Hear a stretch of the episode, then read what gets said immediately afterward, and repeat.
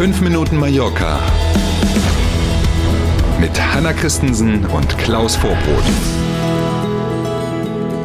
Guten Morgen, heute ist Mittwoch, der 21. Dezember. Los geht's, hier kommen 5 Minuten Mallorca. Schönen guten Morgen. Offenbar gibt es doch einige Unsicherheiten für den Reiseverkehr zu den Feiertagen.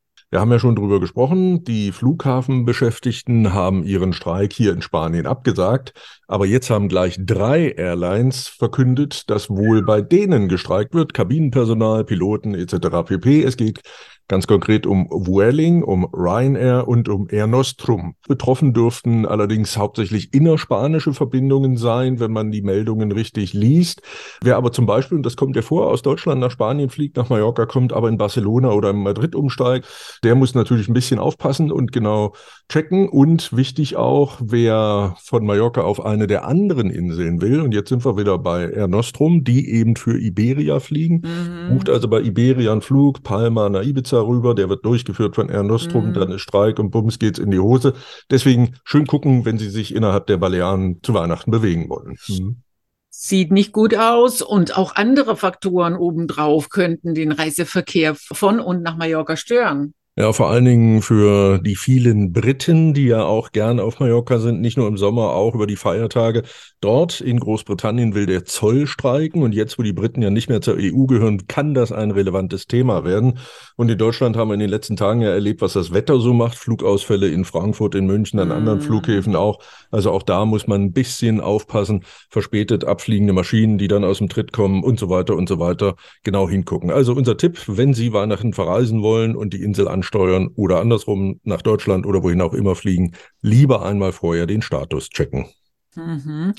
Neue Zahlen zeigen, dass im kommenden Jahr offenbar doch mehr Kreuzfahrtschiffe nach Palma kommen, als bisher bekannt oder angenommen war. Mhm. Bei einem Treffen mit Vertreterinnen und Vertretern zum einen der Balearenregierung, zum anderen der zuständigen Arbeitgeberverbände und des Reedereiverbandes, der für die Kreuzfahrtindustrie zuständig ist, sind diese neuen Zahlen jetzt bekannt geworden.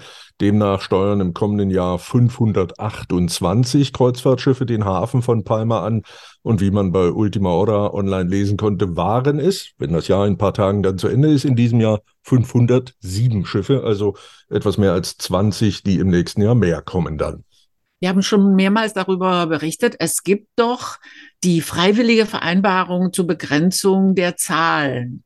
Alle, die an diesem Treffen teilgenommen haben in dieser Woche, haben sich bemüht zu erklären, ja, und man hält sich auch wirklich im nächsten Jahr an mhm. diese Begrenzung. Man teilt eben die Schiffe anders auf die 365 Tage des Jahres auf. Nochmal zur Erinnerung, maximal drei Kreuzfahrtschiffe liegen im Hafen am gleichen Tag, so sagt es diese Vereinbarung, und nur eins davon darf mehr als 5000 Passagiere an Bord haben. Also wenn man umgekehrt hochrechnet, 365 mal drei am Tag, da gibt's noch da wäre viele noch Möglichkeiten. Nein, da noch wäre Luft. noch Luft. Ja. Wer seinen Biomüll in Palma richtig entsorgt, soll demnächst weniger Gebühren zahlen. Klingt gut. Kompliziertes Thema und auch noch nicht so ein altes Thema. Also Mülltrennung per se hat ja hier auf den Balearen lange nicht so eine Historie, wie das zum Beispiel in Deutschland und in vielen anderen europäischen Ländern der Fall ist. Ist eher noch ein neueres Thema und die Stadtverwaltung will jetzt eben einen neuen Anreiz schaffen. Bis spätestens 2024 soll die Müllgebühr sinken, wenn man denn seinen Biomüll korrekt entsorgt und nicht einfach mit, was jetzt häufig passiert, in den Restmüll haut ähm, spezielle Container, die man dann mit seiner Bürgerkarte, die ja auch zum Busfahren und für viele andere Dinge mhm. gut ist, die man damit öffnet, die sollen eben so eine Kontrolle möglich machen, was die Entsorgung angeht. Das Thema ist bestimmt auch, dass es so viele unterschiedliche Container gibt. Ne? Es gibt kein einheitliches System. So ist es. Man blickt selbst in der Stadt Palma mhm. kaum noch durch. Nehmen wir mal mhm. nur die historische Altstadt. Da gibt es so mobile Container, die werden nachmittags in die Stadt gefahren, dann mhm. kann man mhm. bis 23 Uhr seinen, im wahrsten Sinne des Wortes, Müll dort entsorgen und dann werden die in der Nacht mit so kleinen Elektroautos wieder abgeholt. Das ist System Nummer eins. Wenn man in manch andere Stadtteile guckt, ähm, dann gibt es da große gemeinsame Container für mehrere Häuser eben mhm. und halbe Straßenzüge, die mit dieser Karte funktionieren. Und guckt man nochmal woanders hin, zum Beispiel in die Vororte von Palma, da muss man eine eigene Biotonne haben, wie man das in Deutschland auf dem Land auch so kennt. Die kann man mit einem Chip versehen, sodass dann also mhm. ausgelesen werden kann, zu welchem Haushalt gehört denn diese Tonne.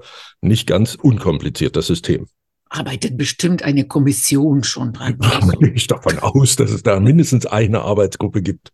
Und wie sieht das Wetter aus am kürzesten Tag des Jahres?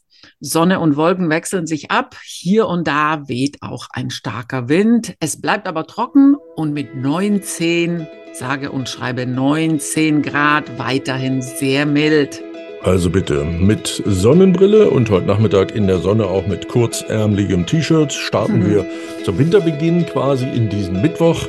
Kommen Sie gut durch selbigen. Wir melden uns morgen früh wieder. Danke für heute. Bis morgen um sieben. Tschüss.